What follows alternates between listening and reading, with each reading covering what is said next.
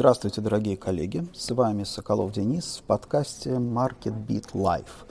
А, напоминаю сразу, что а, все подкасты, они выкладываются в аудиоформате в, а, на платформе Acast, и эти подкасты, соответственно, доступны во всех ваших ридерах и прочих устройствах да, для прослушивания подкастов. Видео, а, видео-подкасты, видеоролики я буду выкладывать на свой канал в YouTube, и, соответственно, значит, подкасты доступны по адресу podcasts.ds sokolov.com. Если вы хотите включить мои подкасты в свой ридер, свою ленту, пожалуйста, наберите, добавьте адрес ed.podcast www.dsokolov.com. Я, соответственно, выложу все ссылки и так далее и тому подобное. Буду стараться это делать еженедельно в таком оперативном режиме. Итак, сегодня я для вас подготовил несколько тем. Ну, естественно, как всегда, я начну с новостей, а, которые пришли к нам за эту неделю, а потом поговорим о каких-то более фундаментальных вещах.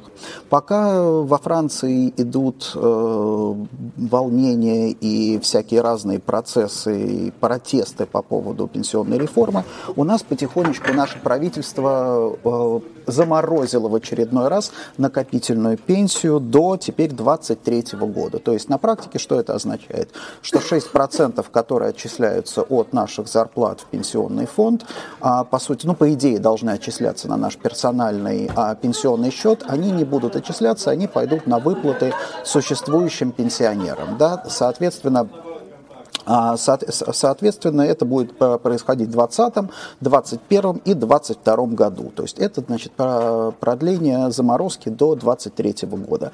Напомню, что в принципе у нас готовится очередная пенсионная реформа, а, которая, в рамках которой будет предложено накапливать индивидуальный а, пенсионный капитал, но, честно говоря, не знаю, как это, пока неизвестно, как это будет работать. Но, тем не менее, в принципе, опять же, это означает, что это означает, что наши налоги теперь 13 12%, плюс, по сути дела, 6% а, в виде пенсионного налога.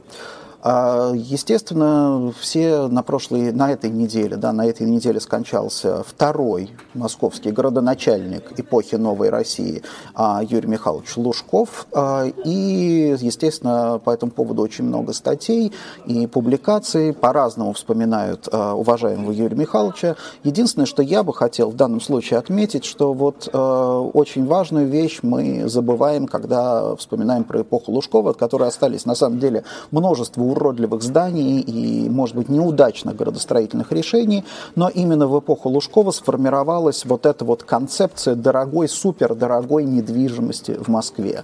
То есть а, подход Лужкова заключался в чем? Каждый квадратный метр московской земли должен приносить доход, да, поэтому у нас будут вывески, реклама, да, реклама, рекламой мы загородим все исторические здания, исторические здания никому не нужны, да, вот реклама приносит доход. На самом деле, может быть, даже я согласен согласился бы, что это был а, относительно оправданный ход в те времена, потому что потому что действительно тогда интерес и капитализация исторических зданий, она не была, а, не была сами здания не были привлекательными да, с точки зрения инвестиционной активности и так далее. Да. Россия должна была пройти через вот это первоначальное накопление капитала. Поэтому были рынки, поэтому были базары, поэтому были ларьки, торговля, самострой и так далее. То есть, когда мы сейчас говорим о том, что это все наследие, уродливое наследие 90-х, надо прекрасно понимать, а, простую вещь, да, что это было, наверное, объективно и правильно. Другое дело, что, конечно, Юрий Михайлович, может быть, немножко лишнего засиделся градоначальником, потому что, может быть, действительно переход вот к такому современному, современной модели управления городом, которую демонстрирует наша нынешняя администрация, может быть, было бы и правильно перейти к ней немножко пораньше. Да? Вот. А, поэтому я думаю, что мы должны просто понимать, как каждому времени, каждому, каждому, как говорится, каждому овощу свой сезон. И что еще я хотел сказать? Да, тоже очень интересная история, которая закончилась на этой неделе. Уже теперь новости э, зарубежных стран. Илон Маск выиграл иск э, у дайвера по э, обвинению в дефамации. Напомню, что э, несколько лет назад э, австра... южноафриканский дайвер, нет, подождите, австралийский дайвер и Илон Маск в Твиттере переругивались по поводу, там, по поводу спасательной операции. Сначала дайвер предложил что-то куда-то Илону Маску засунуть, вот, а потом Илон Маск обозвал его педагай. Вот, соответственно, дайвер подал в суд и потребовал 190, ни много ни мало, 190 миллионов долларов в качестве компенсации за оскорбление. Ну вот, соответственно, суд э, Илон Маск выиграл. И здесь, в этой связи, я хотел бы обратить внимание на интересную подробность, которая, собственно, обсуждалась в рамках суда, но которая, в общем-то, актуальна для бизнеса.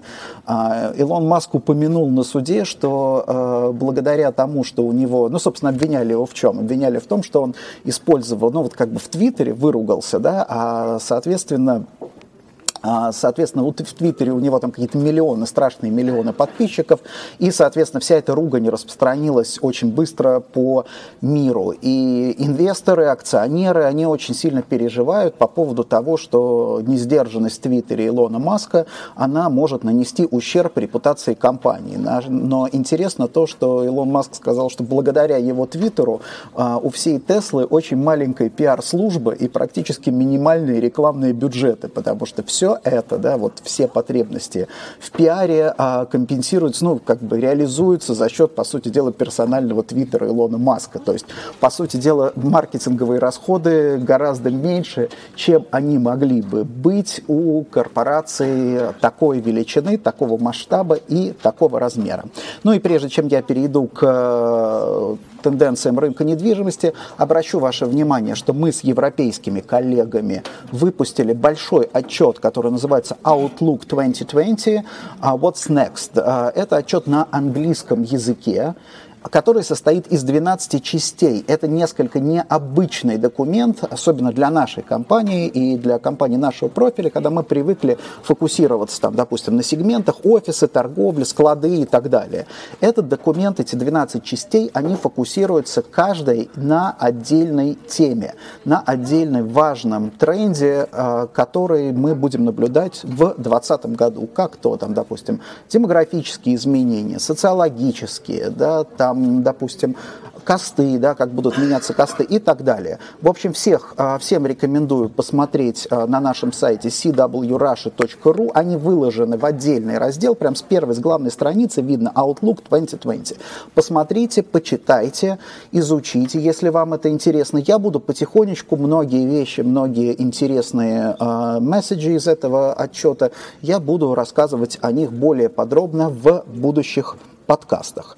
Ну, а теперь перейдем к трендам, к трендам на рынке недвижимости. И буквально вчера состоялась конференция Cray Outlook, организованная Cray Events, а, на которой, собственно, мне довелось выступать в разделе «Спорные тренды в офисной недвижимости. И, собственно, вот я сегодня хочу повторить, может быть, да, как-то развить те темы, о которых я говорил вчера.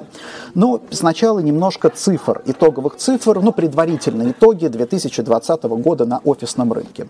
Давайте так, да, вот плюс-минус, э, на самом, на, на самом деле в наши дни уже сейчас там какие-то, там, я не знаю, тысячи квадратных метров роли не играют.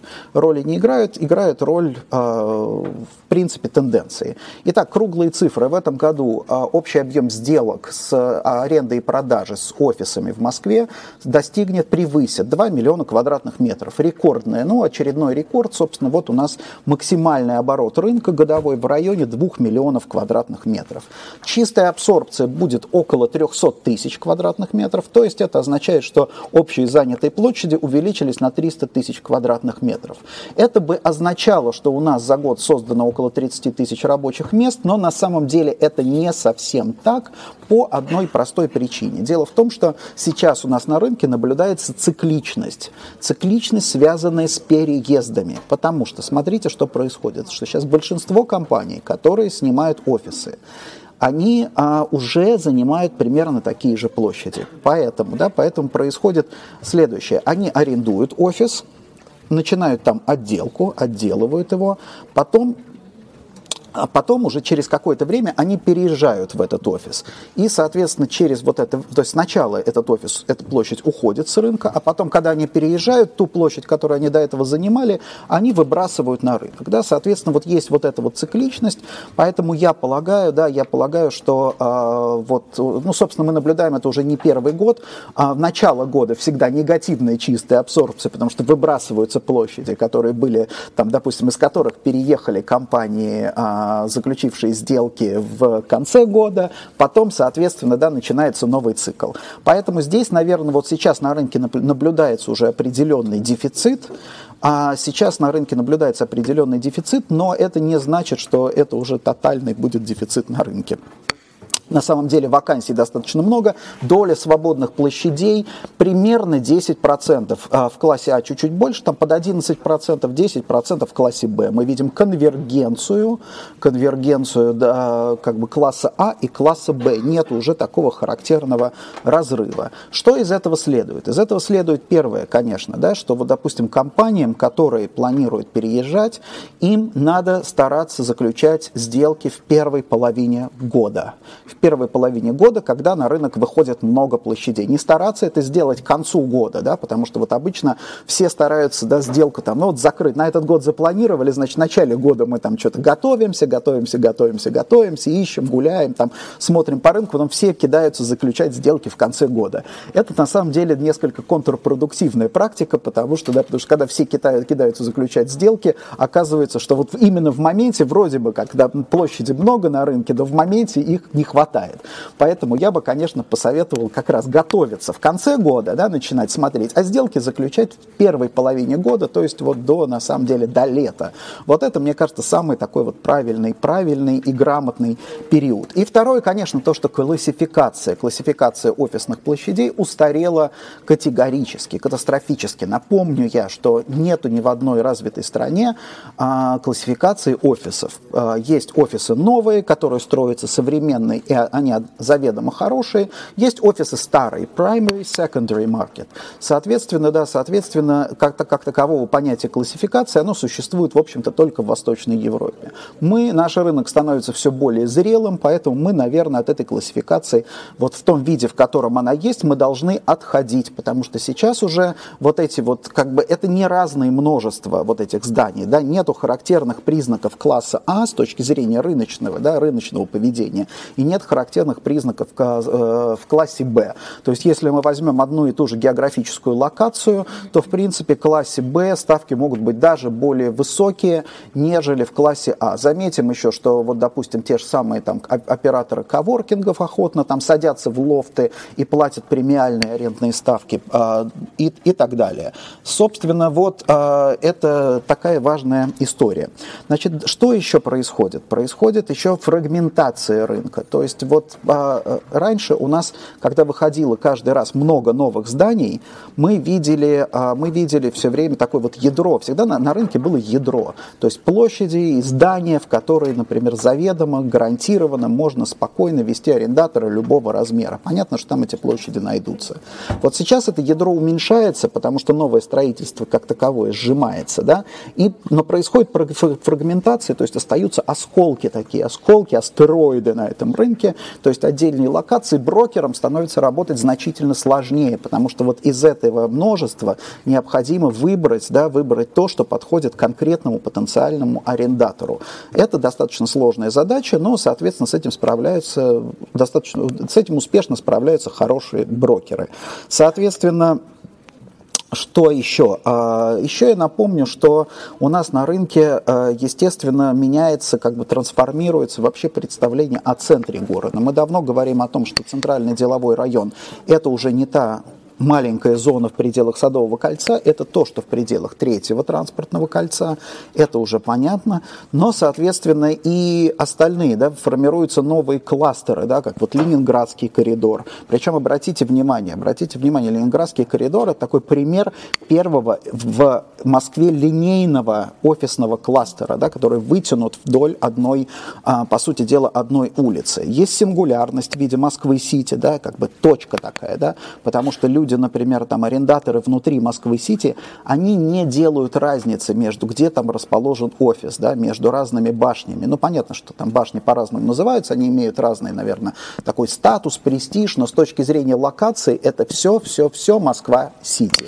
Вот. И, соответственно, появляются новые кластеры, типа, например, там Сколково, да, очень большие планы. Вот буквально вчера, допустим, а, корпорация АНД рассказывала о больших планах Сколково. Недавно, например, вторую очередь а, бизнес-парка Ком-Сити э, презентовал а, Никола Абайден из ППФ, да, то есть мы будем видеть все больше и больше таких вот локальных, да, локальных офисных кластеров, поэтому мы, в принципе, в рамках нашей компании, мы сейчас планируем реализовать новые, да, новые, э, такую как бы сегментацию офисного рынка, где будет большой центр в виде вот этой вот третьего садового кольца, и, соответственно, дальше первый пояс вокруг этого третьего, э, третьего кольца, втор, и, и, дальнейший пояс, плюс отдельные как бы анклавы субагломерации. Я думаю, что мы будем называть это теперь не субрынки, а субагломерации, потому что, да, они, наверное, это название больше, э, лучше характеризует то, что, э, собственно, есть.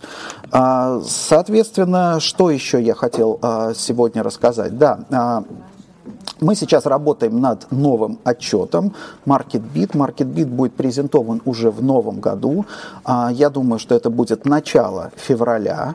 И, соответственно, всех а, как бы приглашаю на это мероприятие. Мы будем делать трансляцию. Но по мере приближения к этому отчету, по мере, а, как сказать, по мере накопления данных, мы, я буду в своих подкастах тоже презентовать кое-что, тоже рассказывать о тех событиях, событиях и новостях а, рынка. И напоследок я хочу предварительно такой peek сделать относительно наших прогнозов на следующие годы. Мы обновили прогнозы по офисному а, рынку. И, в принципе, мы сейчас следуем, то есть а, следуем тенденциям, которые заложены у нас там макроэкономистами. Макроэкономисты говорят, что рост ВВП на следующие годы в районе полутора процентов, инфляции 4 процента, да, то есть такая вот стабильность, да, соответственно, Соответственно, мы тоже закладываем небольшой инфляци... ну, немножко надинфляционный рост арендных ставок, там, а, средних арендных ставок в Москве. Мы закладываем а, достаточно консервативные темпы нового строительства и, в принципе, вот уже стабилизированные объемы сделок по переездам на уровне 2 а, миллионов а, квадратных метров в год. Означает ли это, что на рынке не будет никаких совершенно пертурбаций и изменений? Нет, конечно, это не означает. А, дело все в том, что просто сегодня, вот имея ту информацию, которая у нас есть сегодня, у нас нет никаких факторов, у нас нет никаких данных о том, чтобы, да, чтобы прогнозировать либо снижение, либо падение рынка, либо его резкий рост. Поэтому, на самом деле, конечно, мы будем на этом рынке зависеть от черных лебедей, да, от тех событий макроэкономических и политических, которые будут происходить в стране. Именно поэтому мы делаем сейчас регулярные пересмотры прогнозов и, по сути дела, на а, настроение, то есть индикатором настроения рынка зависит нам не сам, как бы, не сам прогноз, не сами величины, а именно э, изменение этого прогноза. Вчера на конференции, например, наши коллеги из других конкурирующих компаний представляли свои прогнозы по складской недвижимости, по торговой недвижимости, и мы видим, в общем-то, сходные абсолютно тенденции, то есть даже не сходные тенденции, а сходные месседжи. Никто сейчас не прогнозирует ни значительного какого-то ощутимого роста, превышающего инфляцию по арендным ставкам, ни а, сильного, сильного, допустим, какого-то снижения. Единственное, что вчера прозвучало, например, на конференции, что Москва снова вошла в пятерку самых дорогих городов а, по арендным ставкам в стрит-ритейле, что премиальная ставка в стрит-ритейле в Москве сейчас 300 тысяч рублей за квадратный метр в год. К сожалению, да, к сожалению, я не могу ни подтвердить, ни опровергнуть эти данные, да, а, но просто, тем не менее, мне кажется, это можно, ну, опять же, как бы брокеры, которые активно занимаются стрит-ритейлом, они, видимо, видят э, какие-то вот эти вот тенденции. То есть то же самое, Москва снова опять в перечне самых дорогих городов. Но тоже, э, что, что совершенно очевидно, что если, например, в жирные, там, 90, в жирные нулевые годы, вот это премиальные ставки, которые достигали тогда 10-15 тысяч евро за квадратный метр в год, это были достаточно распространенные ставки, то я так понимаю, сейчас вот эти 300 тысяч, это вот буквально какие-то точечные совершенно сделки, которые сильно выбиваются из того, э, из общего рынка. Итак, спасибо большое, коллеги, за внимание. Э, с вами был Денис Соколов, подкаст Market Beat Live. Напоминаю, что RSS-лента доступна на э, сайте podcast.desokolov.com. Ссылки э, в прямом эфире подкасты в видеоформате транслируются в Фейсбуке, потом выкладываются на платформу Acast, а видео попадает в YouTube. Пишите мне ваши замечания, пожелания по темам, по формату и так далее. И до встречи на следующей неделе. Счастливо!